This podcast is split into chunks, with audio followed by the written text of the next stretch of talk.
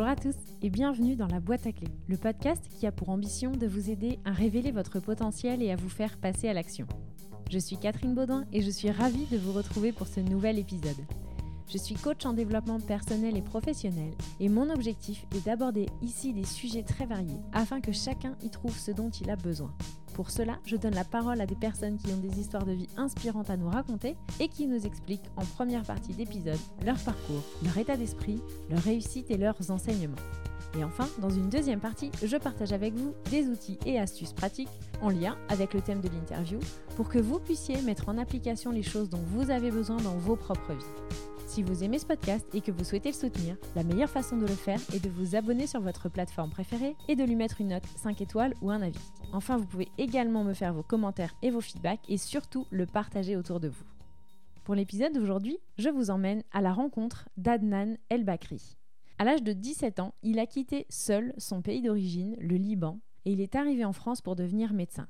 Aujourd'hui, il est le président fondateur de la société Innovels, cette entreprise innovante a créé un passeport de santé, Pascare, qui est un outil de santé numérique et universel dont il va nous parler plus en détail. Au travers de cette interview, Anna nous partage d'une part l'histoire de son entreprise, mais aussi sa propre histoire personnelle. La genèse d'Innovels est en effet en d'une histoire personnelle vécue pendant son enfance et de la détermination dont il a fait preuve par la suite. Il nous partage donc ses précieux conseils d'entrepreneur, avoir une vision claire, prendre des décisions et prendre des risques, passer à l'action et faire preuve de détermination, et enfin s'appuyer sur les personnes qui croient en vous et en votre projet. Donc sans plus tarder, je vous laisse partir à la rencontre d'Adnan El Bakri et vous retrouve juste après cette interview. Bonjour Adnan. Bonjour Catherine. Merci beaucoup de, m'accueillir euh, aujourd'hui euh, ici au sein d'Innovels, puisqu'on est dans les bâtiments de, de l'entreprise que tu as créée. Tu es président fondateur de cette société Innovels depuis 2016 tout à fait, avril 2016. Avril 2016. Et donc, tu as inventé euh, un passeport santé qui s'appelle Pascare, c'est ça mhm. Moi, il y a deux sujets que j'aimerais aborder aujourd'hui avec toi dans cette interview, parce que le principe du podcast La boîte à clés, euh, je te l'ai dit, c'est de rencontrer des personnes qui ont des histoires de vie inspirantes à raconter, pour que les auditeurs puissent eux-mêmes s'en inspirer.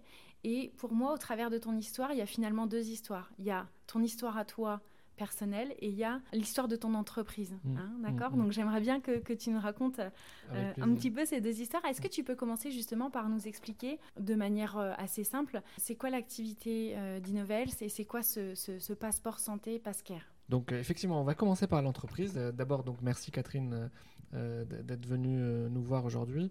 On est ici à Besanne.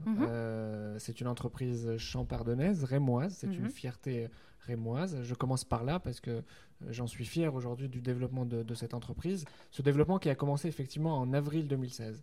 Et c'est parti d'un constat et, d'une vision euh, qui est effectivement corrélée euh, intimement à l'histoire personnelle aussi. À ton histoire à toi. mais je vais commencer par ça et puis ensuite, ensuite on, reviendra comprendra, on, voilà, on, reviendra sur l'histoire personnelle. Et donc la vision que, que j'avais, c'était celle de, de, de, dire que l'accès aux soins et à la santé doit passer d'abord par l'accès à l'information. Mhm. Et je me suis rendu compte, effectivement, au cours de la pratique euh, de la, de la médecine. Parce que tu es toi-même euh, médecin Effectivement. Donc, moi, j'ai fait, euh, j'ai fait de, 12 ans de, médecine. Hein, depuis, je suis arrivé en France en 2004. Donc, j'ai, fait, j'ai une formation de chirurgien urologue. Mhm. Et suite à, donc, à cette pratique de terrain, que j'ai vu les limites de notre système en France, qui sont essentiellement les, les, limites du partage de l'information mhm. en santé. C'est-à-dire que chaque professionnel de santé, chaque établissement, euh, chaque médecin garde les informations pour lui. Mhm. Et finalement, le, citoyen, le patient est, marginalisé dans, dans, toute cette histoire puisque il galère pour récupérer ces informations, globalement. Il n'est pas maître des informations qui lui appartiennent en plus, finalement pas du tout. Il n'est absolument pas maître. Et même pour récupérer des informations papier, des dossiers papier, c'est toujours euh, le parcours du combattant. Et donc, à partir de là, moi, je, voilà, j'ai fait le lien avec cette histoire personnelle et, cet accident que j'ai gardé dans un coin de ma tête que je vous raconterai après, mhm. pour essayer de concevoir un, système innovant qui permet de récupérer les informations instantanément euh, et de donner le pouvoir à ce citoyen n'importe où dans le monde pour pouvoir justement gérer au mieux sa santé avec les informations fiables qu'il récupère au fur et à mesure. Et en valorisant ces informations, par les nouvelles technologies mhm. comme l'intelligence artificielle par exemple. Mhm. D'accord. Alors on a, je, vais faire, je vais faire un parallèle, je pense qu'on t'a souvent posé ce genre de questions. On a beaucoup entendu parler du dossier médical partagé finalement, c'est quoi la valeur ajoutée de Pasquer par rapport à ce dossier médical partagé? Alors, d'abord, euh, il faut que ça fonctionne, le dossier médical partagé. Et moi, depuis que je suis en France, je n'ai pas vu fonctionner ce dossier médical partagé, bien qu'ils essayent, ils essayent actuellement de le ressusciter. Mais euh, ce n'est pas le sujet. Aujourd'hui, euh, tout ce qui est étatique, comme le dossier médical partagé, c'est un espace de stockage, c'est un concept qui, qui, est intéressant, qui a été lancé en 2004 par Philippe Douste-Plazy à l'époque, et qui a, mis, euh, qui a mis 15 ans à, à, se mettre en place avec un coût supérieur à 1 milliard d'euros. Et aujourd'hui, on arrive à créer du coup ces dossiers, mais ils sont vides. Mhm. Hein, et c'est l'assurance maladie qui le dit et qui dit qu'on a seulement 1% de remplissage. Et c'est là, c'est là où Pascal, c'est là où l'innovation et le gros avantage, l'atout de Pascal, il est là. C'est de dire, ben, on est du coup capable, nous, d'aider ce dossier médical à être rempli correctement. Euh, et donc on intervient euh, vraiment en complémentaire de tout ce qui existe. Euh, le, dossier médical partagé, comme beaucoup d'autres logiciels, ça reste des systèmes fermés, des systèmes mhm. cloisonnés. donc on n'apporte pas la vraie solution. Qui est celle où il faut absolument donner le pouvoir à l'individu pour maîtriser tout son parcours depuis sa naissance, son parcours, mais aussi celui de ses enfants et de mhm. toute sa famille. Mhm. Et là, il n'y a que Pascal qui apporte cette, cette, cette réponse. Euh, sans parler aussi de la, de la partie scientifique, c'est-à-dire l'exploitation anonymisée de ces informations avec l'intelligence artificielle pour faire mhm. de la prévention, pour faire du suivi, du dépistage. Euh, vous savez, moi, en, euh, quand je suis parti du Liban, pourquoi j'ai choisi la France? Parce qu'on m'a dit, quand j'étais au Liban, quand je me suis renseigné, on m'a dit le meilleur système de, santé. au monde, c'est la, la, France. Je suis, arrivé, je suis venu en France, effectivement, du coup, pour ça.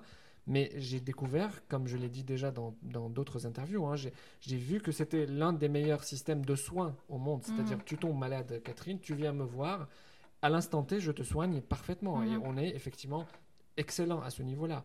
Euh, par contre, avant la maladie, c'est-à-dire pour anticiper, pour faire mhm. de la prévention, mais pas la prévention qui est celle de faire de, de, de diffuser des pubs à la télé en, mmh, te disant mmh. arrête de fumer ou en te disant mange 5 fruits et légumes par jour. C'est pas ça la prévention. La prévention, c'est la prévention scientifique qui est basée sur ton profil, tes informations, tes antécédents. La euh, prévention beaucoup plus individualisée. Bien sûr, c'est la prévention qui fonctionne, qui, qui, qui t'est destinée à toi. Donc, au niveau de la prévention et au niveau du suivi, c'est-à-dire après la maladie, là, c'est une catastrophe. Là, mm. on n'est pas bon. Mm. On n'est pas bon du tout. Et c'est là où le digital et le numérique a toute sa, toute sa, place. Euh, et, c'est là où Pascal, voilà, Pascal intervient en, en, essayant d'interconnecter tous les acteurs autour du citoyen. Donc, c'est une plateforme qui n'est pas contradictoire avec tout ce qui existe comme logiciel ou comme DMP ou autre. Hein. D'accord, c'est complémentaire. Bien sûr. Et puis c'est un sujet aussi, enfin c'est une plateforme euh, avec une ambition mondiale. On a commencé, comme tu as pu voir, en Afrique. Mhm, mhm. Euh, c'est récent, ça d'ailleurs, hein, le déploiement en Afrique, c'est ça? Tout à fait, tout à fait. Là, on, on, signe avec des États en Afrique. C'est pas, euh, c'est pas de, c'est pas des contrats privés. Hein. Mhm. Donc l'ambition est grande et l'ambition est celle de mettre en, place une plateforme mondiale de santé numérique. Hein. C'est pas un produit franco-français ou qui est limité aux frontières euh, française, contrairement, encore une fois, au dossier médical partagé ou à d'autres initiatives. D'accord. Alors, les, les, gens qui écoutent ce podcast sont, sont beaucoup des entrepreneurs. Mmh. Et du coup, ça m'intéresserait de savoir comment euh, concrètement est née l'entreprise. Euh, il a fallu, j'imagine, s'entourer de, de, gens avec des compétences techniques hein, pour aller au bout de ce, ce projet d'innovation. C'était une start-up à l'origine, il y a eu des levées de fonds. Comment ça s'est passé concrètement, la naissance de l'entreprise? Alors, ça s'est passé d'abord par, euh, par une vision. Hein. Il faut d'abord avoir une vision et, avoir un projet, euh, en mhm. tout cas un croquis, euh, une idée qui répond à un réel besoin. Si on n'a pas l'idée qui répond aux besoins, on c'est pas la peine de se lancer dans l'entrepreneuriat. Donc, mhm. d'abord, j'avais une vision, et, c'est très important, un entrepreneur qui, qui, qui, qui, ait une vision. Et cette vision, elle, elle, s'est donc euh, euh, transcrite par ce projet qui répond aux besoins, qui est celui, comme je, vous ai dit, du partage de l'information. Ensuite, il fallait avoir beaucoup de détermination, beaucoup de persévérance, parce mhm, que c'est un parcours du combattant, l'entrepreneuriat, et mhm. surtout, effectivement, en France, donc il, fallait vraiment s'accrocher. Alors comment on commence? Ben, euh, comme, comme, comme je te dis, d'abord il faut euh, avoir cette idée, ensuite il faut créer la structure, on est seul mhm. au départ, euh, et il y a, y a une citation que, qui, que j'adore et qui correspond parfaitement à ça, c'est d'ailleurs le cofondateur de LinkedIn qui a, qui a dit ça, c'est, il dit que l'entrepreneur c'est quelqu'un qui se jette d'une falaise et qui construit un avion sur le chemin de la descente. J'avais noté que cette phrase-là, effectivement, c'est exactement ça. je voulais t'en parler justement. Est-ce que toi, tu as eu la sensation de te jeter de la falaise Bien sûr, bien sûr, parce que moi, à, ce moment-là, j'ai décidé de quitter un, salaire, j'ai quitté un statut, j'ai quitté, euh, l'hôpital, j'ai quitté quelque chose que, pour lequel j'ai étudié pendant, mhm. pendant 12 ans, euh, mais parce que j'avais cette conviction-là que je vais mhm. pouvoir apporter quelque chose de beaucoup plus intéressant que ce que je faisais à, l'hôpital ou que ce que mmh. j'apportais mmh. aux patients. Donc de manière indirecte, euh, via l'innovation, via, via ce, passeport santé. Mmh. Euh, et donc il, il faut se jeter de cette falaise. Ça, c'est vraiment le premier conseil. Il faut savoir prendre des risques. Il faut prendre de, voilà, tout le parcours de, de, et de Pascal a été des prises de risques. Mhm. il fallait prendre des décisions, il faut savoir donc euh, décider, il faut savoir prendre du risque et il faut être confiant pour que cet avion qui chute au fur et à mesure soit construit mhm. et, et qu'il puisse décoller avant, son envol. avant l'atterrissage. D'accord. L'atterrissage ou la chute. Euh, donc, donc, euh, donc voilà, on commence d'abord par une création, ensuite il y a les aides de BPI France qui, qui, sont, qui sont là au moment de l'amorçage. Mhm. Ensuite, il faut embaucher nos, les premiers collaborateurs. Aujourd'hui, il y a combien de collaborateurs Aujourd'hui, on est 30, 30 salariés euh, ici à Besançon. Euh, et donc, effectivement, quand j'ai démarré, personne n'y a cru. Et, moi, je peux te donner plein d'exemples, même des, des, gens au sein même de l'hôpital qui m'ont dit Tu es complètement fou, ça va pas marcher, ça ne sert à rien, euh, tu, tu, vas dans le mur. il faut savoir aussi qu'il y a 99% des gens que vous allez rencontrer quand vous êtes entrepreneur qui vont vous dire ça ne va pas marcher. Bien sûr. Hein? C'est justement, c'est là où je puisais ma force. Mhm. C'est quand on me disait que ça va pas marcher que j'étais persuadé que ça allait marcher. Mhm. Euh, mhm. C'est vraiment l'inverse. Hein. Euh, et, les 1% des gens qui effectivement croient en vous, bah, c'est aussi un trésor parce que euh, ces gens-là, il faut aller les voir quand quand, quand, on est euh, au plus bas, quand on a euh, effectivement, quand on est peut-être quand on doute et le doute existe. Bien euh, sûr, bien sûr. Même si on est convaincu de son de son projet quel qu'il soit, il y a forcément aussi des périodes de doute. et c'est très bien aussi parce qu'elles permettent de se questionner mm. et, et, les échecs aussi permettent de, progresser, de mm. revoir les choses, de revoir sa copie, d'avancer, d'apprendre. Il faut établir une stratégie. Bien sûr. Il faut avoir une stratégie claire et la suivre. Hmm. Et après, on peut, on peut passer par des hauts, par des bas, on peut hmm. euh, rencontrer des obstacles, échouer à certains moments, mais il ne faut pas perdre la guerre. Quoi. On peut hmm. perdre des batailles, mais on ne perd pas la guerre parce que la stratégie est tracée, il faut suivre la stratégie. Il faut garder son, son, sa cible et son objectif euh, en tête. Quelles sont les, les plus grandes difficultés que, que, toi tu as rencontrées ou que Innovels euh, a rencontrées? Des difficultés de financement, euh, c'est un classique. Hein. Mm. Euh, on n'a pas beaucoup de capital risque en France, mm. donc quand on démarre, on démarre avec des fonds propres. Mm-hmm. Euh, puis ensuite, c'est au gré des gens qui, qui vont croire. Qui y croient, oui. Et, ou des fonds d'investissement qui vont venir. Mais moi, par exemple, là, pendant 4 ans, je n'ai pas, je n'ai pas accepté des fonds d'investissement mm-hmm. dans l'entreprise parce que j'avais une stratégie qui est celle de, valoriser progressivement l'entreprise et donc de procéder à des, à des augmentations de capital avec mhm. des investisseurs privés. D'accord. Donc on a Christophe Lambert par exemple, l'acteur mhm. franco-américain, on a Anne Lauvergeon euh, qui, était, euh, qui est présidente d'honneur d'Areva actuellement, ex-PDG d'Areva. Euh, donc on a, on, a des on a aussi plus, plus de 75% de nos, de nos hum, actionnaires qui sont des professionnels de santé. Et donc j'ai mhm. choisi une, un chemin. Après, on aurait pu euh, choisir un autre chemin qui est celui des fonds d'investissement classiques. Mhm. Mais euh, dans ce cas de figure, il faut laisser tomber les histoires d'un de, de, groupe, de création d'un groupe ou, euh, ou, de, ou de valorisation parce que c'est on ne décide plus quand on est, quand on est soumis à un mhm, fonds d'investissement en général. Encore différent, Donc moi, je tenais à décliner aussi ma vision, ma roadmap euh, et aujourd'hui, on est en train de pouvoir laisser une certaine, garder une certaine marge de manœuvre, c'est ça, et de liberté. Dans... Tout à fait. Je dis pas que ça va arriver au niveau là, ce qu'on est en train de préparer au niveau de la série A, c'est-à-dire la, la, plus grosse levée de fonds qu'on va réaliser, mhm. enfin la, prochaine grosse levée de fonds. Et évidemment qu'à un moment donné, on va s'ouvrir au fonds d'investissement, mais après avoir après avoir consolidé quand même mhm. la, euh, valorisation, la base, le groupe, la vision. Mhm.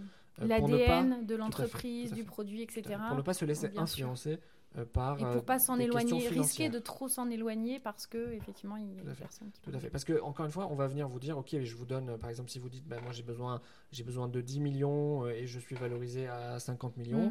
Mmh. on va vous dire bon ben d'accord donc c'est on va prendre un on va vous vous dites, on va, vous allez prendre un cinquième de mon entreprise, puisque c'est 10 sur, euh, sur 50, par exemple. Mais eux, ils vont pas vous, ils vont pas vous dire ça. Eux, ils vont mm. dire, si je vous donne mm. les 10, c'est pour prendre 3 ou 4 sur 5, par exemple. Mm. Euh, et, c'est toute la, toute la discussion, finalement, et toute la, toute la stratégie de l'entreprise, c'est de dire, voilà, trouver le juste milieu et, d'essayer d'être le plus fort possible avant d'arriver à ce stade, pour négocier. Alors, derrière toute entreprise, euh, il y a forcément un ou plusieurs hommes. En tout cas, là, en l'occurrence, c'est un homme euh, derrière ce, en tout cas, à l'origine de ce, de ce projet, de cette idée, de ce concept. Donc, j'aimerais bien qu'on parle un petit peu de ton histoire aussi, puisque tu viens du Liban. Tu es né au Liban, c'est mhm. ça? Tu as 33 ans. Tu viens du L'âge Liban. Du Christ. L'âge du Christ. J'espère ne pas mourir hein, cette année. J'espère aussi. Alors, j'ai lu que tu, tu as dit, euh, j'ai quitté, et je te cite, hein, j'ai quitté mon pays à 17 ans, arrivé en France sans un sou en poche, une valise à la main et des projets plein la tête. Est-ce que tu peux justement nous, expliquer comment tu es arrivé en France? Alors, je rebondis juste sur une phrase euh, qui, qui est euh, que derrière chaque entreprise, il y a, y a, un homme. Il y a, au, moins un homme. Il y a au moins un Ou une femme, en l'occurrence. bien sûr. Mais, mais aujourd'hui, bon, il y, a aussi un, un, un, proverbe, bon, une citation que, que, je, que, que je raconte souvent à l'équipe, c'est « Seul, je suis imbattable, euh, mais avec mon équipe... non, pardon, seul, je suis bon, mais avec mon équipe, je suis imbattable. » Aujourd'hui, seul, je, bon, j'ai décliné la vision, je, je, je suis leader, euh, mais, mais je ne peux plus avancer sans mon sans équipe. ton équipe, bien sûr. Aujourd'hui, on est 30 et il y a aussi derrière moi aussi une femme qui s'appelle Majdouline Angari, qui est la, numéro 2 et qui fait un travail extraordinaire aussi au niveau du management de, l'équipe. Donc mhm. euh, voilà, on est seul au départ, mais il faut rapidement avoir, projet, rapidement avoir une équipe solide euh, dans laquelle on a mm. confiance et qui nous aide. Hein, ça, c'est mm. primordial. Après, donc pour mon histoire, ben oui, tout à fait. Donc je je suis parti euh, aussi suite à un accident euh, que, que je raconte aussi souvent. C'est quand j'avais 12 ans, ma mère a, était enceinte de ma sœur et a eu une hémorragie à la fin de sa grossesse, une hémorragie importante. On était à l'appartement, donc moi je, je, la voyais saigner, hein, et puis on, on a, comme il n'y a pas de SAMU, il n'y a pas de pompiers, euh, donc on est obligé dans ces cas de d'aller chercher la propre moyens. Bah oui, euh. chercher la, parce qu'on n'avait pas de voiture non plus à ce moment-là, donc chercher la voiture qui accepte de nous amener euh, à, l'hôpital. Et donc on est allé à l'hôpital le plus proche, qui était un hôpital privé, et on, s'est fait refuser l'entrée aux urgences à ce moment-là parce qu'il fallait passer par le, par le bureau des entrées, donc par par l'hôpital pour justifier notre capacité à rembourser l'hospitalisation et les soins, etc. Et c'est ce, c'est ça qui m'a vraiment à ce moment-là marqué. Parce que bon, après ça s'est bien passé, on est reparti, mais on a perdu du temps. Et là, c'était, je me souviens toujours de ces moments-là parce qu'il fallait trouver du coup un hôpital public qui veut bien, euh, qui veut bien nous, nous, accepter sans prouver euh, au départ, en tout cas, mhm. ou sans donner des, chèques au départ. Et, je trouvais ça hallucinant, je trouvais ça incroyable de, de euh, du haut de, mes 12 ans. Euh, de voir ta maman comme ça. Bah oui, euh. puis, puis dans, dans, notre tête, on dit elle saigne, on a peu Il faut la soigner, point barre. On a peu de temps, qu'est-ce qu'on va chercher l'hôpital ouais, Question d'argent. Et moi, effectivement, j'avais pas d'argent non plus. Donc bon, c'est frustrant pour un gamin. Et donc j'ai gardé ça, j'ai gardé ça dans un coin de ma tête. Et donc j'ai décidé à ce moment-là de, de, faire médecine et de dire je vais tout faire pour comprendre pourquoi on fait cette différence dans l'accès aux soins entre des gens riches et des gens pauvres. Euh, et, donc, à 17 ans, je suis parti euh, vers la France. Euh, j'ai fait médecine à Marseille, ensuite chirurgie urologique à Reims. Et après, j'ai fait, j'ai aussi effectivement rejoint cette vision-là que j'avais, enfin cette, cette idée que j'avais, que j'avais de d'une, sorte de sécurité sociale ou d'une assurance maladie qui, qui, puisse fonctionner dans des pays où il n'y a rien. Mm-hmm en, proposant Pasquer, justement, maintenant, euh, aux pays, en Afrique par exemple, qui n'ont pas de, sécurité sociale. Donc on propose Pasquer comme une sorte de carte vitale 2.0, mhm. euh, une carte vitale connectée, mhm. qui permet à, ces pays de faire un bond qualitatif et de passer donc à, une numérisation de leur système de soins, euh, à travers, enfin, en mettant le citoyen au cœur du système. Mhm. voilà, donc je suis parti avec rien parce qu'on avait, enfin effectivement, on n'avait pas d'argent, Il y, a eu quelques aides de, la mission culturelle française. Enfin, j'étais un peu accompagné au départ pour arriver au moins jusqu'à Marseille. Mais ensuite, une fois à Marseille, c'était l'inconnu. Hein. Tu es arrivé seul à Marseille Je suis arrivé seul. je, y avait pas de, je parlais pas français. Enfin, j'avais quelques notions de base, mais je ne pouvais pas sortir une phrase. Euh, et il, fallait, euh, il, me fallait aussi du, temps pour comprendre les, ce que les gens disaient. Euh, j'étais aussi dans un lycée anglophone, donc ma, deuxième langue était l'anglais.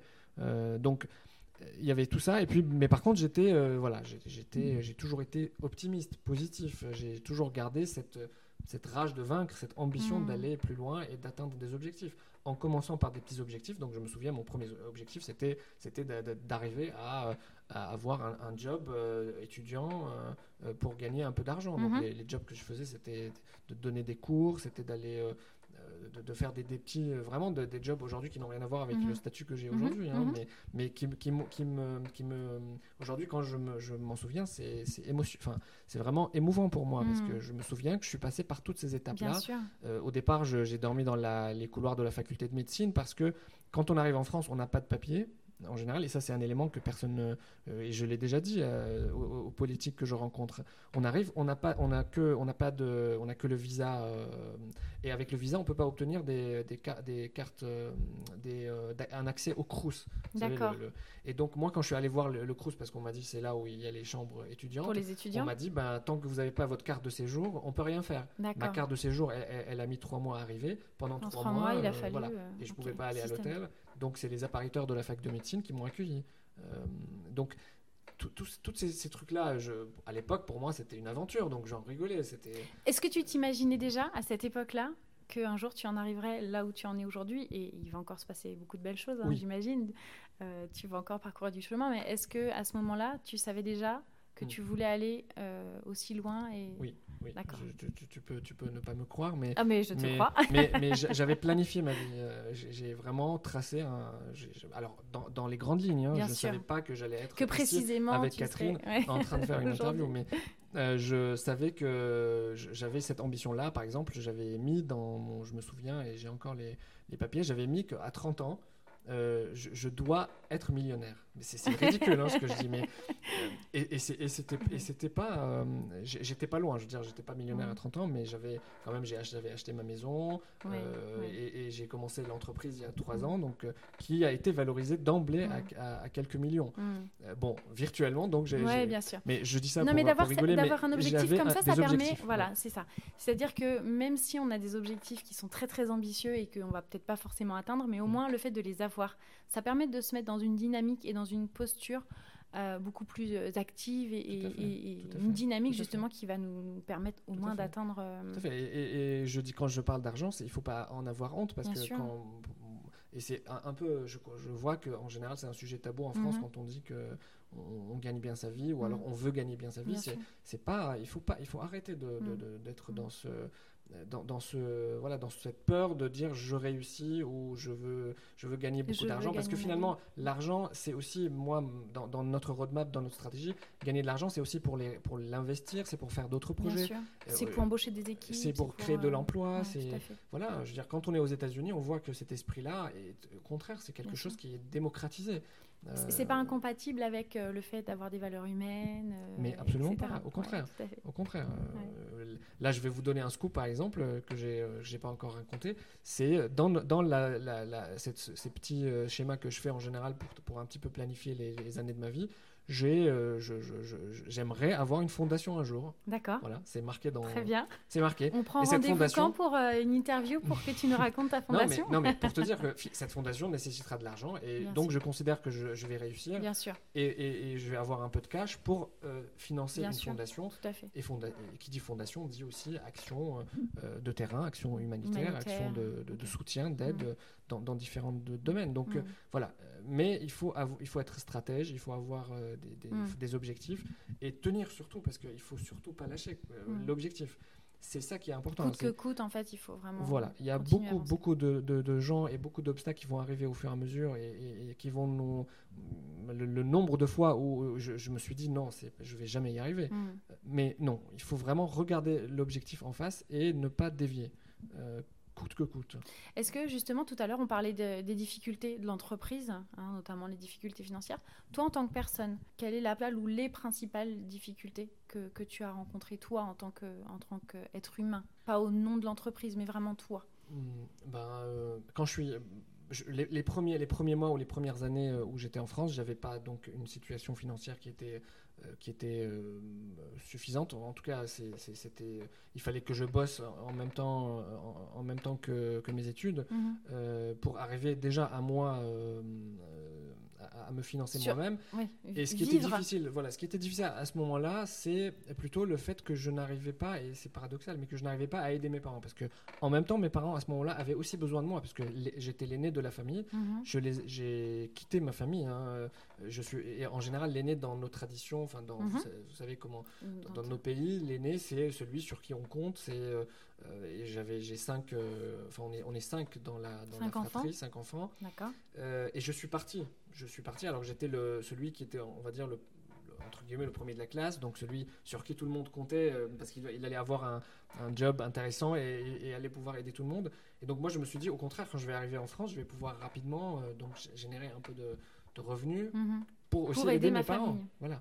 Et c'était pas le cas au départ. Mhm. C'était pas le cas et c'était frustrant. Et ça, c'est l'une des difficultés majeures parce que j'avais des, des, des, des, appels, etc. Enfin, de, de, de, mes parents qui, au contraire, euh, ne, sont, sont, extrêmement. Mhm. C'est eux qui m'ont transmis toutes les valeurs que j'ai, mais je sentais qu'ils avaient besoin quand même de moi.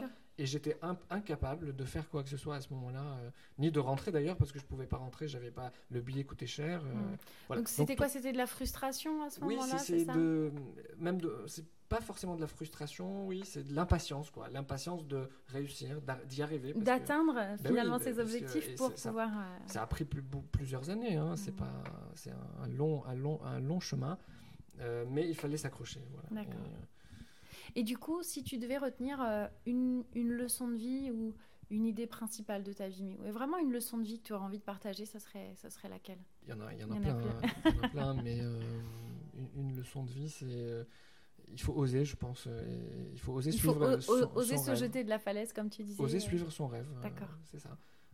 Réaliser ses rêves, aller mm. au bout de ses envies. Mm. Est-ce que tu as également une source d'inspiration à nous, à nous partager?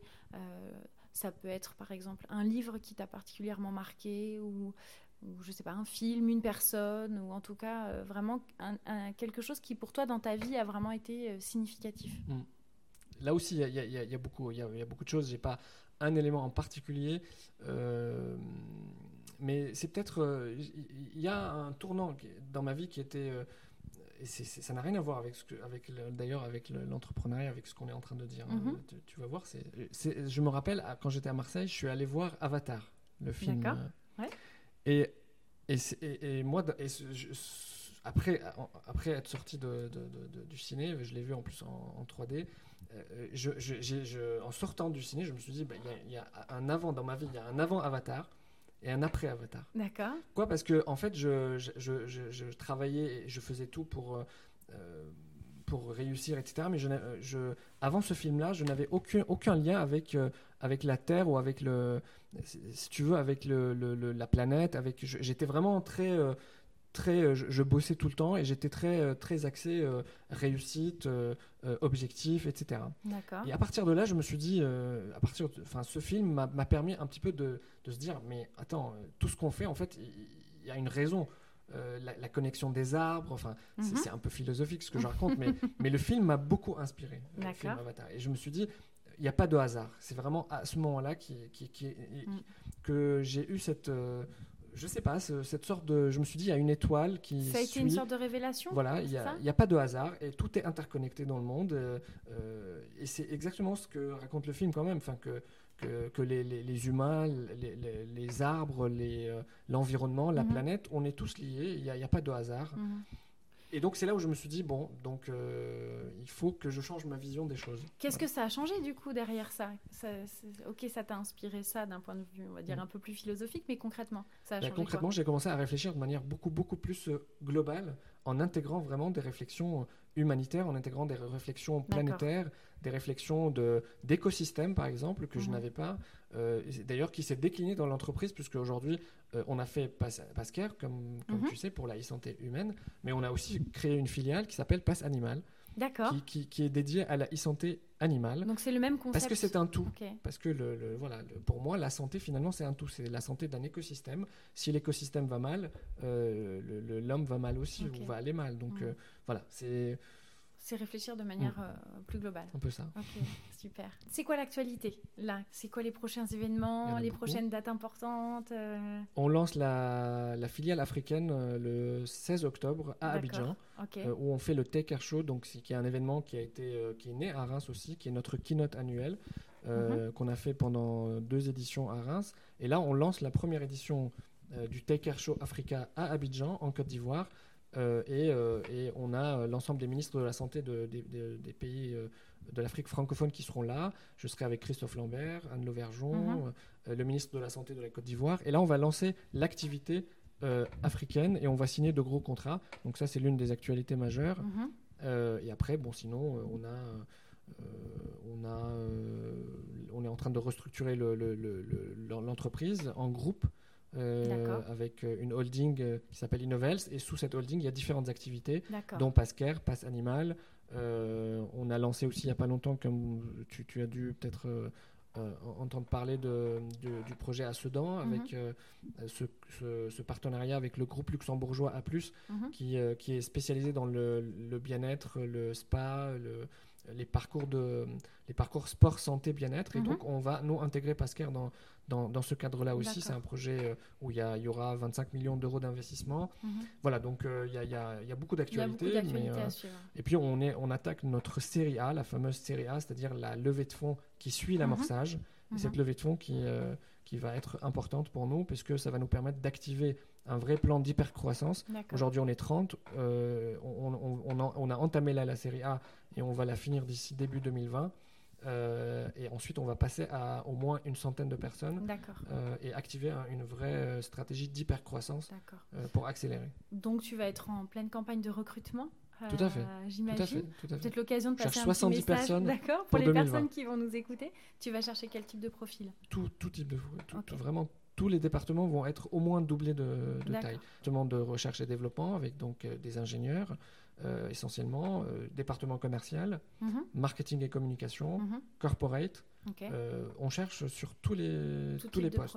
Alors du coup, ça, ça me permet d'introduire la dernière question. Si on veut te contacter, comment on peut le faire? Où est-ce qu'on peut te trouver? Sur les hmm. réseaux sociaux Il est extrêmement compliqué de me contacter. C'est vrai? Non, je, Voire impossible. je, suis, non, je suis très présent sur les réseaux sociaux, mais j'ai du mal à gérer l'ensemble des messageries. Euh, je suis présent sur Facebook avec plusieurs profils, sur LinkedIn, euh, sur WhatsApp, euh, sur Viber, sur, sur Instagram. Donc vous pouvez me trouver, vous pouvez m'ajouter sur l'ensemble des réseaux. Mais pour, pour me contacter, il faut vraiment passer par mon assistante, malheureusement en ce moment, donc qui est Marjorie, ou alors m'écrire sur président.innovels.com. D'accord. Euh, je, je, mettrai, je, le remettrai dans les notes de l'épisode. Et, et de toute façon, c'est Marjorie aussi qui centralise. Qui va traiter, euh, d'accord. Donc pour envoyer des candidatures, c'est aussi par ce biais-là Alors les candidatures, c'est recrutement.innovels.com. Il y a un mail dédié. Ok. mais nous, on le communique aussi souvent hein, sur les réseaux, ce, cette adresse mail. et après, bon, si c'est très urgent, ils, peuvent, ils peuvent contacter Catherine. et Catherine peut filer mon numéro portable. voilà. Si c'est urgent ou si c'est quelqu'un de, de, voilà d'important par exemple. Non, je, plaisante. Mm. Ben, merci beaucoup Adnan pour euh, mm. tous ces partages. Merci euh, beaucoup. Et puis euh, je te souhaite une excellente continuation et je te, souhaite de, de, de continuer la, poursuite vers tes objectifs et un très beau développement à ton entreprise. merci, à bientôt. merci, au revoir.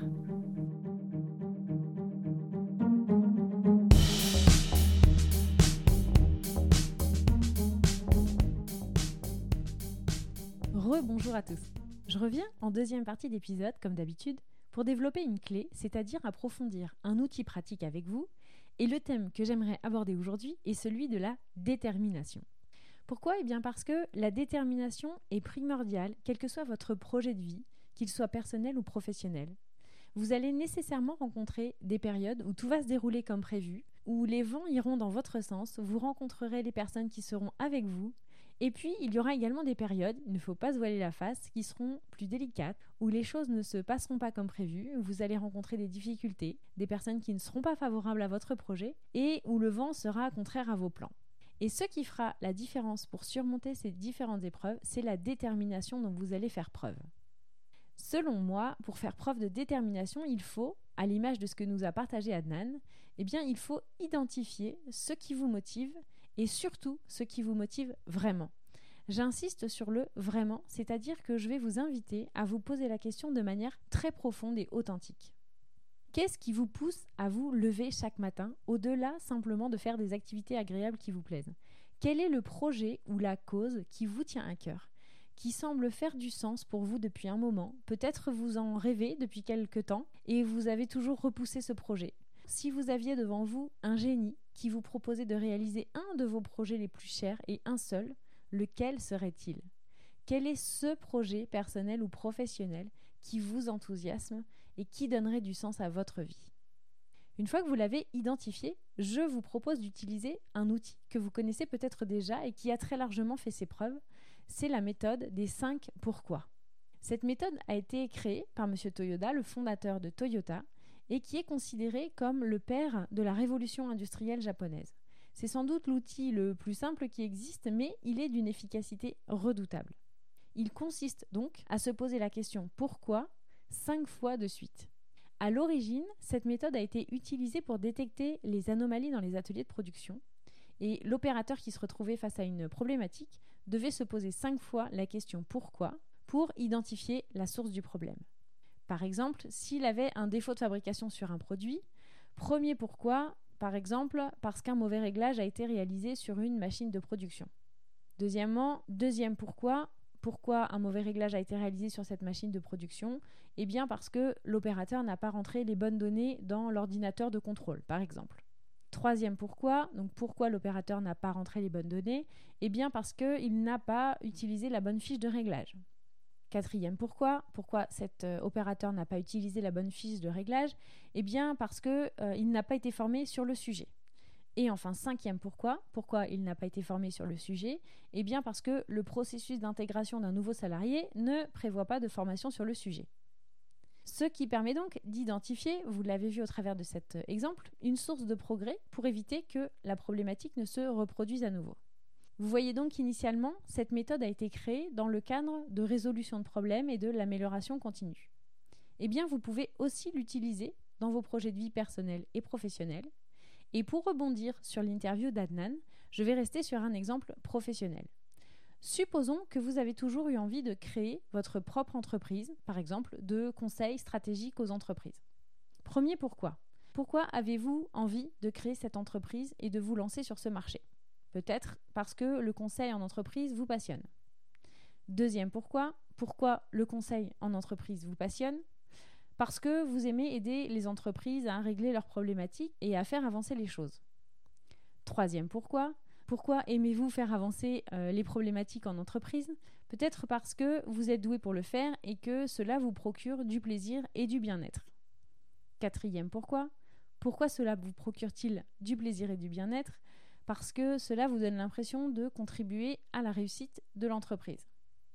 Cinquième pourquoi Pourquoi est-ce important pour vous de contribuer à la réussite de l'entreprise? Eh bien parce que pour vous, une entreprise qui réussit est une entreprise qui va permettre à ses collaborateurs de s'épanouir et d'être heureux. Voilà donc la raison d'être de votre projet, qui est la suivante, la réponse à votre cinquième pourquoi, contribuer à l'épanouissement et au bien-être des collaborateurs par la réussite de l'entreprise. Cette raison d'être va vous permettre de garder le cap tout au long de la réalisation de votre projet et de justement faire preuve de détermination, comme Annan nous l'a évoqué en nous racontant son propre parcours. Évidemment, le cas que je viens de vous exposer ne reste qu'un exemple parmi tant d'autres. Il n'y a pas de bonne ou de mauvaise réponse, mais uniquement votre réponse qui sera la bonne, surtout si vous répondez à ce processus avec authenticité. D'ailleurs, ce n'est toujours pas simple d'y répondre d'une seule traite, donc si vous n'y arrivez pas du premier coup, ne vous inquiétez pas, mettez l'exercice de côté et revenez-y plus tard à tête reposée. En synthèse, ce qui me semble intéressant de retenir de cet épisode, au travers du parcours euh, inspirant d'Adnan et de l'outil évoqué dans cette deuxième partie, c'est que quel que soit votre projet, il est important de faire preuve de détermination et pour cela, vous devez, d'une part, identifier quel est ce projet, le projet personnel ou professionnel qui vous enthousiasme et qui donnera du sens à votre vie.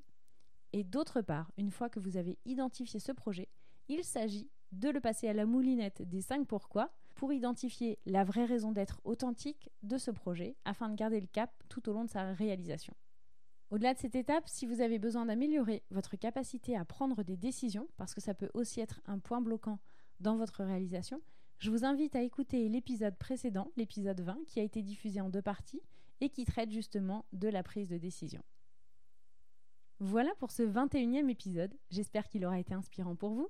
Je vous rappelle, comme à chaque fois, que si vous souhaitez me contacter ou découvrir les formes d'accompagnement que je propose, vous pouvez trouver toutes les informations sur le sujet en allant directement sur le site www.cbcoach.fr ou vous rendre sur les réseaux sociaux, à savoir la page Facebook CBCoach, le compte Instagram CBCoach51 ou encore sur mon profil LinkedIn. Je vous remercie pour votre écoute et vous dis à très bientôt pour un nouvel épisode.